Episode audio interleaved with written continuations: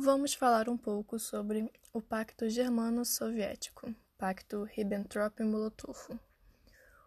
Foi um acordo de não agressão firmado entre a Alemanha e a União Soviética.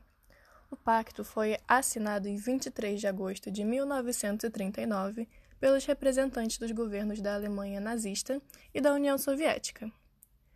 Este pacto estabelecia que, se acaso a Alemanha entrasse em conflito com a Inglaterra ou a França em razão de uma eventual investida da Alemanha contra a Polônia, a URSS, por sua vez, ficaria afastada, sem se manifestar militarmente. Mas havia um protocolo anexado ao documento, que se manteve secreto, que indicava interesse da União Soviética pelo território polonês e por outras áreas de influência que a política de espaço vital da Alemanha nazista poderia lembrar.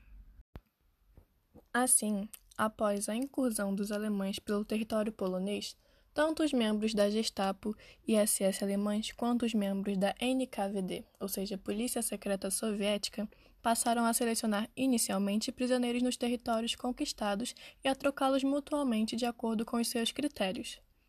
Na Alemanha do leste europeu, seguiram-se as divisões territoriais entre o URSS e a Alemanha, os soviéticos anexaram todos os seus territórios conquistados diretamente ao URSS, como a Carélia finlandesa, os três estados do Báltico, a Polônia Oriental e a Bucóvina.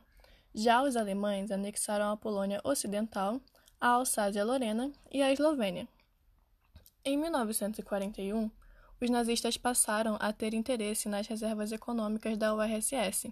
Além disso, o acirramento das inúmeras divergências políticas e ideológicas entre Hitler e Stalin, sobretudo no que se referia ao interesse pela expansão do Terceiro Reich, também em direção às terras eslavas, resultou no rompimento do pacto.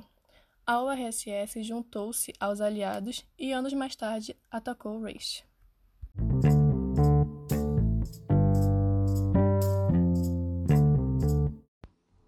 Agora, vamos falar sobre alguns poucos, mas importantes tópicos sobre a Operação Barbarossa. A Operação Barbarossa foi projetada para alcançar os objetivos ideológicos da Alemanha nazista de conquistar a União Soviética Ocidental, que, para que pudesse ser povoada pelos alemães, teve que usar os povos eslavos como força de trabalho escravo para os esforços de guerra do eixo. As forças alemãs conseguiram grandes vitórias e ocuparam algumas das áreas econômicas mais importantes da União Soviética.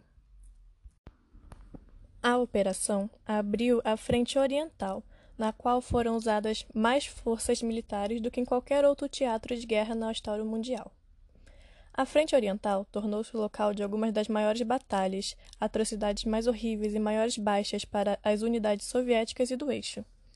Os esquadrões da morte nazistas e as operações de gasificação assassinaram mais de um milhão de judeus soviéticos como parte do Holocausto.